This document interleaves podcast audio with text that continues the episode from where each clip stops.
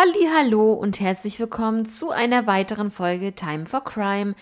Ich hoffe, es geht euch gut an diesem Dienstag und ich muss euch sagen, ich bin schon ganz doll aufgeregt. Bald gibt es die 100. Folge dieses Podcasts. Ich äh, freue mich wahnsinnig. Ich habe jetzt auch eben gerade, bevor ich die Folge jetzt aufnehme, bei Instagram auch eine kleine Abstimmung gemacht, beziehungsweise so eine kleine Fragerunde. Da habt ihr dann ja schon hoffentlich was reingeschrieben. Ich weiß es noch nicht. Es ist ja gerade erst online gegangen. Ja, wenn ihr die Folge jetzt am Dienstag hört, äh, ist die Abstimmung oder beziehungsweise das schon vorbei. Aber ich denke mal, ich werde das nochmal in den nächsten Tagen äh, dementsprechend nochmal in, in meiner Story hochladen.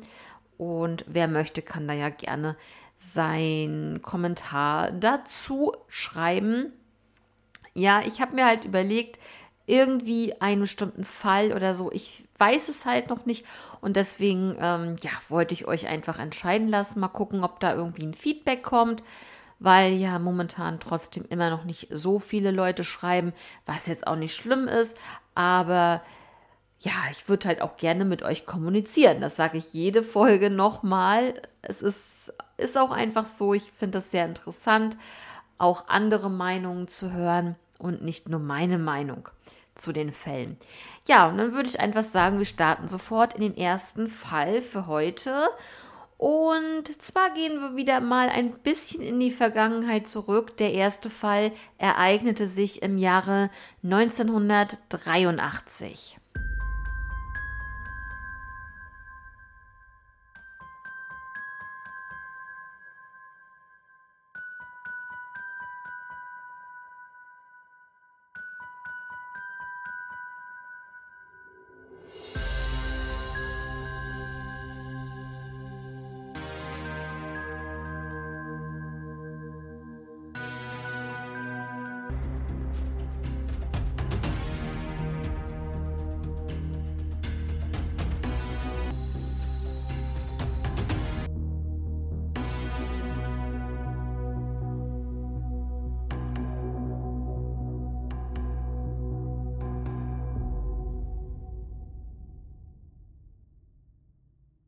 Ja, und zwar geht es hier um Mitchell Dion Owen. Und zwar geht es hier um den 3. Februar 1983. In dieser Nacht brach ein unbekannter Mann in die Wohnung der Familie Owen ein. Und zwar in, im Menlo Park, so heißt der Ort, in Kalifornien. Er stieg durch ein Fenster, schlug danach die Mutter schwer und ja, dabei wachte der vierjährige Mitchell auf und ging in das Zimmer der Mutter und sah das Ganze. Die Mutter bemerkte Mitchell und rief ihm zu, er solle unbedingt ganz schnell weglaufen. Und der Angreifer versuchte danach, die Mutter mit einem Telefonkabel zu erwürgen. Und er glaubte, er hätte dies wirklich geschafft. Sie war aber Gott sei Dank nur ohnmächtig, dadurch ohnmächtig geworden. Und er ließ von ihr ab. Und ja, ist dann verschwunden, hat das Haus wieder verlassen.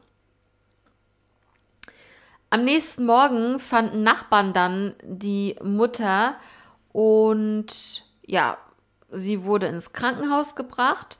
Dort erfuhr sie, dass Mitchell nicht aufzufinden ist, dass er vermisst ist oder als vermisst gilt.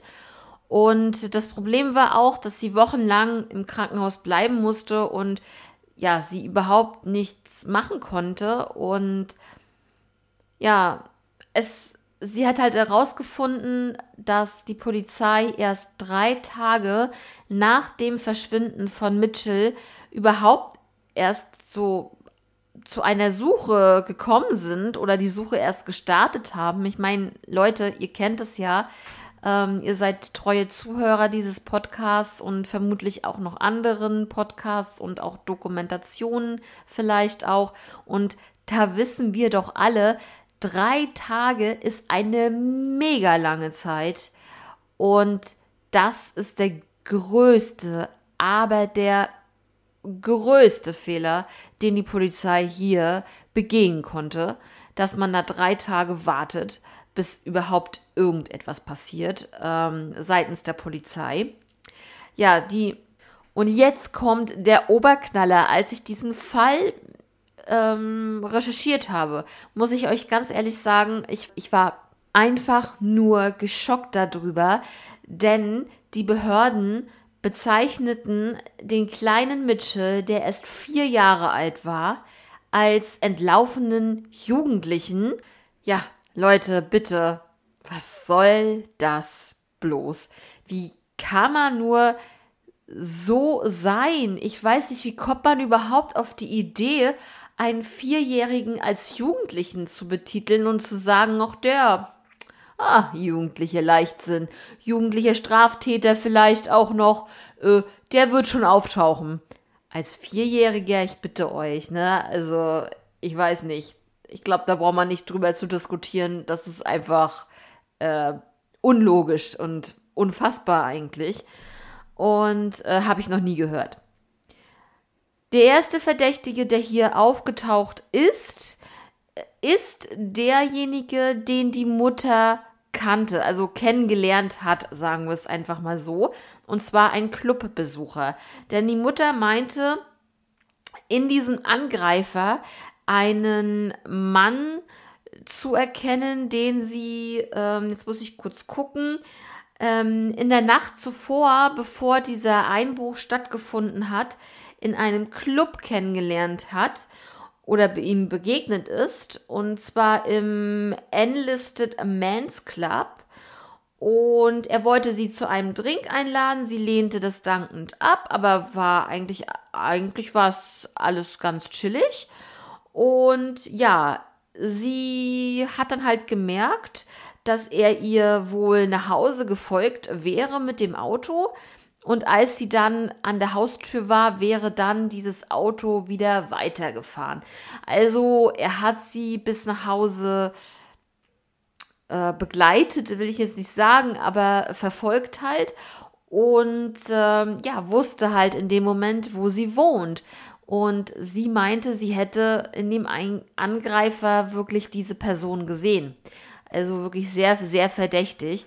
Dieser Mann wird beschrieben er war 1,80 Meter groß, hatte braune Haare, blaue Augen, einen Schnurrbart und Tätowierungen an den Armen. Er war ungefähr, also 1983 war das ja, da war er ungefähr 25 Jahre alt. Und ja, das wäre unser erster Verdächtiger hier in diesem Fall, zumindest für den Einbruch. Was dann mit Mitchell überhaupt war, das weiß man halt nicht. Ne, ob er ihn irgendwie sich gegriffen hat, hat er es mitbekommen, ähm, dass Mitchell das gesehen hat oder ihn gesehen hat. Ähm, ich denke schon, dass er es mitbekommen hätte, weil die Mutter hat ja gleich gerufen, ähm, dass er weglaufen soll. Ich glaube schon, dass er das wahrgenommen hat. Aber die Frage ist aber auch, ob ihm das vielleicht auch egal war und er einfach diese Tat begehen wollte und ihr äh, eins auswischen wollte. Das kann ja alles möglich sein. Und da muss nicht unbedingt zwingend der Sohn damit involviert sein. Es ist halt nur komisch, dass er jetzt verschwunden ist. Ne? Das ist ja klar. Ja, ähm, ein zweiter Verdächtiger wird hier auch in diesem Zusammenhang genannt. Und zwar ist es ein Polizist oder vermutlich ein falscher Polizist. Das ist auch sehr interessant, diese ähm, Story jetzt hier in diesem Fall. Denn wenige Stunden vor dem Einbruch klopfte ein Polizist in Uniform, wohl bemerkt, an der Tür der Familie Owen und fragte nach einer an oder nach der Anzeige, ähm, die die Mutter vor ungefähr einem Monat zu der damaligen Zeit ähm, gemacht hatte oder getätigt hatte, zwecks eines verlorenen Geldbeutels. Ja, also ein Portemonnaie war verschwunden und sie hat dann eine Anzeige gemacht. So, was jetzt aber kurios ist, dass natürlich halt äh, die Mutter dann auch mit der Polizei gesprochen hat und die Polizei aber davon überhaupt nichts weiß. Also die Polizei von Menlo Park hatte keine Kenntnisse über einen ihrer Beamten, der an, genau an diesem Tag bei der Familie Owen äh, ja, aufgeschlagen ist und dann auch dementsprechend über diese Anzeige dann halt ähm, sich informiert hat und ja, mit der Familie oder mit der Dame sprechen wollte. Also es gibt keine Erkenn also Kenntnisse, keine Aufzeichnung. Es war vermutlich ein falscher Polizist. Also wie gesagt, er war in Uniform, ja. Also okay. Dann gingen noch viele Anrufe ein, und zwar eines unbekannten Mannes, ähm, der all die Jahre über der Familie drohte, auch die beiden anderen Söhne der Mutter äh, zu entführen. Äh, falls ich das am Anfang nicht erwähnt habe, äh, Mitchell hatte doch zwei Brüder und Mitchell war halt der kleinste, ja, mit vier Jahren. Und das ist natürlich schon heftig, ja, wenn du als alleinerziehende Mutter und ähm, dein jüngstes Kind ist vermisst, wahrscheinlich entführt, keine Ahnung, was mit ihm ist. Also es ist wirklich schrecklich, ja, also wie, wie in jedem Fall eines vermissten Kindes, ne? Aber dass dann noch jemand anruft und die Mutter dann auch noch so theorisiert und sagt, ähm, hör zu, ich entführe noch deine anderen zwei Jungs. Ganz schrecklich. Also da kriege ich schon wieder Gänsehaut, will man gar nicht äh, drüber nachdenken, was denn die Mutter da gedacht hat in dem Moment, ne? wie es der Mutter da ging. Also ähm, ich weiß nicht, ich wäre wahrscheinlich ausgezogen, keine Ahnung. Ey. Ich wäre ich wär da, ähm, wenn dieserjenige schon die Telefonnummer hat und Mm, wenn es derselbe Täter ist, dann weiß er natürlich, wo sie wohnt. Ist ja ganz klar, ne?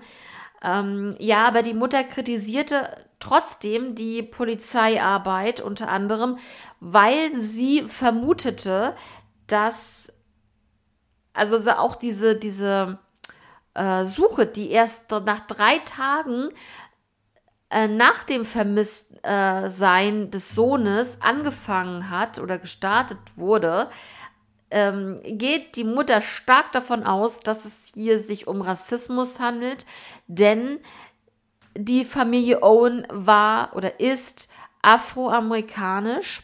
Da ne, wisst ihr ja, was das zu bedeuten hat.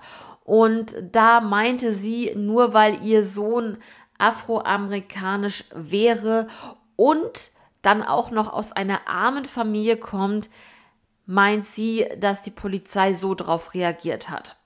Also erstens gar nicht und zweitens, wenn, dann viel zu spät.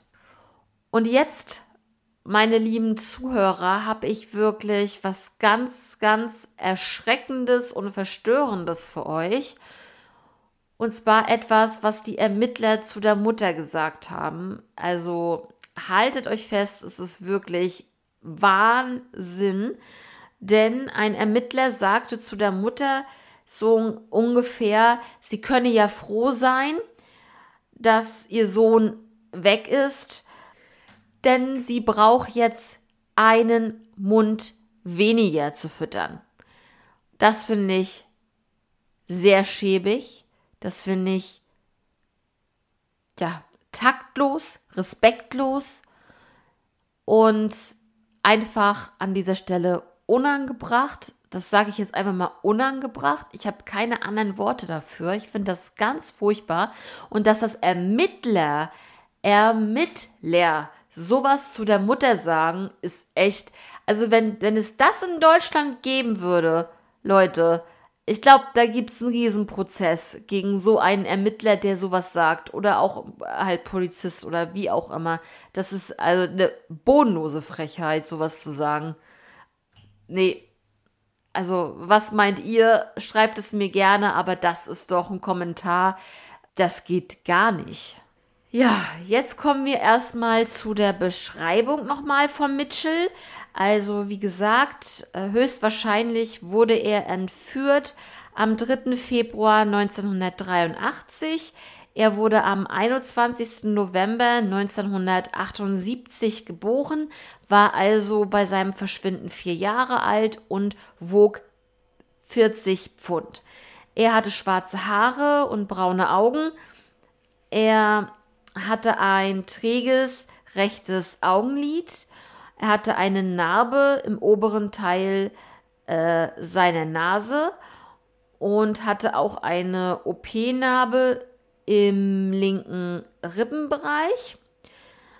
Und er verwendete auch gerne mal, also als Vierjähriger, ähm, äh, die Vornamen Michael, also wie gesagt eigentlich Mitchell, aber Michael oder Deschamps oder Deschamps. Also anders geschrieben, sage ich jetzt einfach mal. Ja, weil er ja als zweiten Vornamen Deon heißt. Ja, es gibt von der Polizei natürlich auch ähm, Veränderungen seines Fotos, so wie er dann zum Beispiel jetzt mit 37 Jahren aussehen könnte. Und äh, ihr kennt das ganze Prozedere, ähm, was halt ganz gut ist, weil auch so kann es natürlich mal sein, dass irgendjemand mal auf so eine Seite geht oder dieses Foto sieht und dann auf einmal denkt, meine Güte, das hatten wir schon mal, das habe ich, äh, da gab es auch schon mal so einen Fall, dass sich jemand selber erkannt hat. Und dann kam raus, er wurde entführt und ist bei einer anderen Familie aufgewachsen und gehörte gar nicht zu dieser Familie. Also Leute, es kann immer noch sein, dass sich solche Fälle aufklären und deswegen sind diese ähm, Aging, Progression, Sachen, ähm, die ja, Alterungsbilder, äh, ähm, ja, einfach ganz, ganz toll wichtig in diesen Fällen und dass die gemacht werden und dass die natürlich auch überall veröffentlicht werden. Ganz, ganz wichtig. Deswegen machen wir, beziehungsweise mache ich das ja, also wir, also ihr und ich, wir machen das zusammen, dass wir natürlich diese Fälle ähm, besprechen und ja, dass wir auch diese Fälle halt damit auch am Leben erhalten und äh, ja, und vielleicht, dass irgendwann ja, diese bestimmte Person, die da vermisst wird, das Foto sieht und sich denkt, das bin doch ich. Ja, frage ich doch einfach mal bei der Polizei nach. Genauso sieht's aus. Das wäre natürlich wunderbar und so kann sich das dann vielleicht auch mal klären.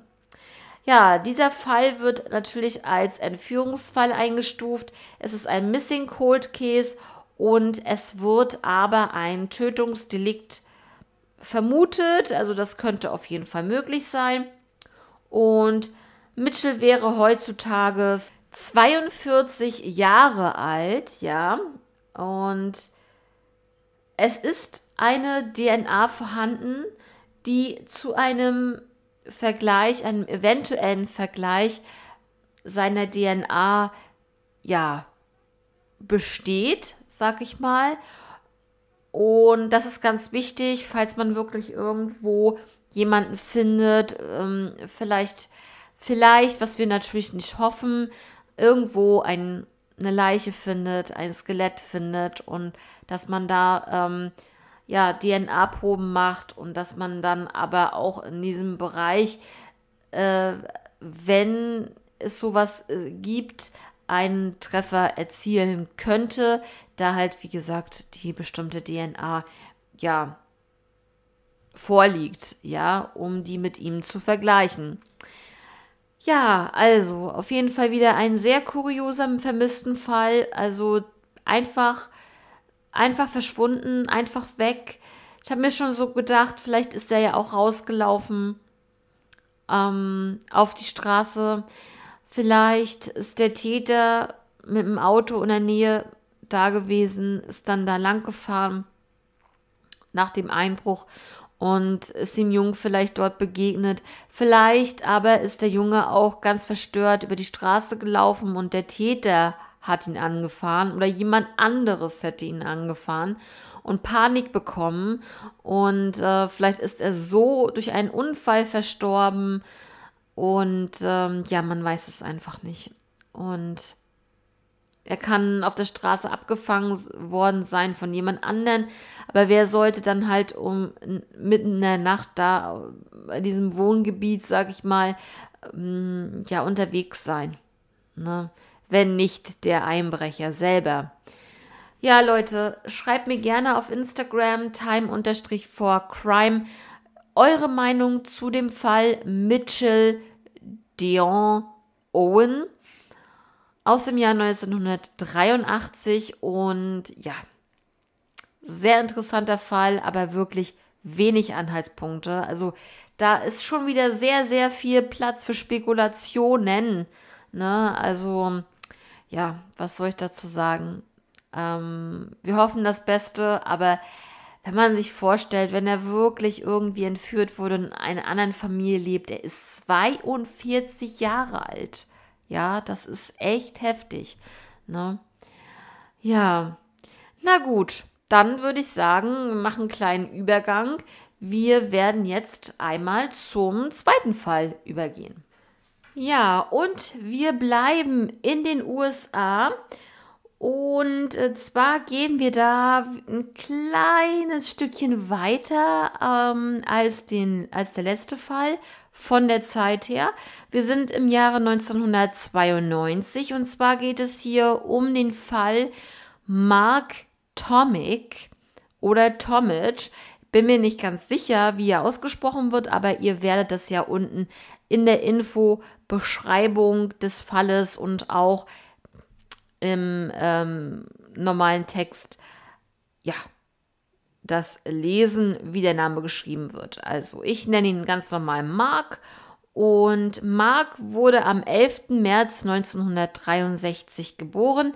1988 war er bei Ellie Lilly beschäftigt. Das ist ein Pharmaunternehmen in Indianapolis, Indiana. Und zwar ist es ein organischer Chemiker gewesen. Er war halt wirklich organisiert, er war pünktlich, ähm, er fehlte selten. Wenn etwas äh, war, rief er an. Ja, also wenn er vielleicht krank war oder so, dann rief er auch schon natürlich an und sagte ab und ähm, war halt sehr zuverlässig. Es geht hier um den 5. März 1992. Mark war da 28 Jahre alt. Er teilte sich mit seinem 31-jährigen Bruder Steven ein Haus. Und es geht hier um diesen Morgen. Also an dem Morgen duschte Mark ganz ähm, normal. Er aß sein Frühstück und fuhr dann zwischen 6.15 Uhr und 6.30 Uhr zur Arbeit. Ja, ungefähr um 8 Uhr bekam Steven dann einen Anruf und zwar von Marks Chef höchstpersönlich, denn Mark war nicht zur Arbeit gekommen. Steven erzählte aber dem Chef von Mark, dass er zur Arbeit gefahren ist, ja, dass er wirklich losgefahren ist. Ob er jetzt zur Arbeit wirklich gefahren ist, Weiß man nicht. Er ist da jedenfalls nicht angekommen. Hatte er noch was anderes vor? Man weiß es nicht. Ja. Steven kontaktierte dann am Abend einen befreundeten Polizisten und er suchte dann halt nach Mark und seinem Fahrzeug. Dieser Polizist fuhr dann zu der Firma, also zu diesem Pharmaunternehmen. Und auf dem Parkplatz, jetzt wird es sehr spannend, stand Marks Auto und zwar ein weißer BMW Coupé.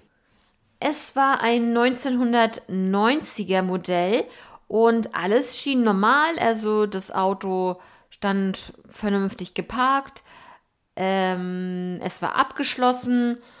Und man muss halt dazu sagen, Mark hatte also wirklich immer so einen gleichen Stellplatz eigentlich oder denselben und als das Auto gefunden wurde, parkte das Auto eine, einen Stellplatz genau neben dem normalen Stellplatz von Marks Auto. Also das fanden sie schon ein bisschen eigenartig, was jetzt noch nicht wirklich was heißen sollte, aber eigenartig war es schon. Am selben Abend gegen 20 Uhr meldete Steven seinen Bruder dann als vermisst. Und es wird auch eine Überprüfung von Marks Bankkonto gemacht oder wurde gemacht. Und zwar einen Monat vor dem Verschwinden von Mark wurden, haltet euch fest, 7000 Dollar abgehoben. Das ist natürlich eine fette Summe. Frage, wofür braucht man so viel Geld? Was hatte er damit vor? Was hat er damit gemacht?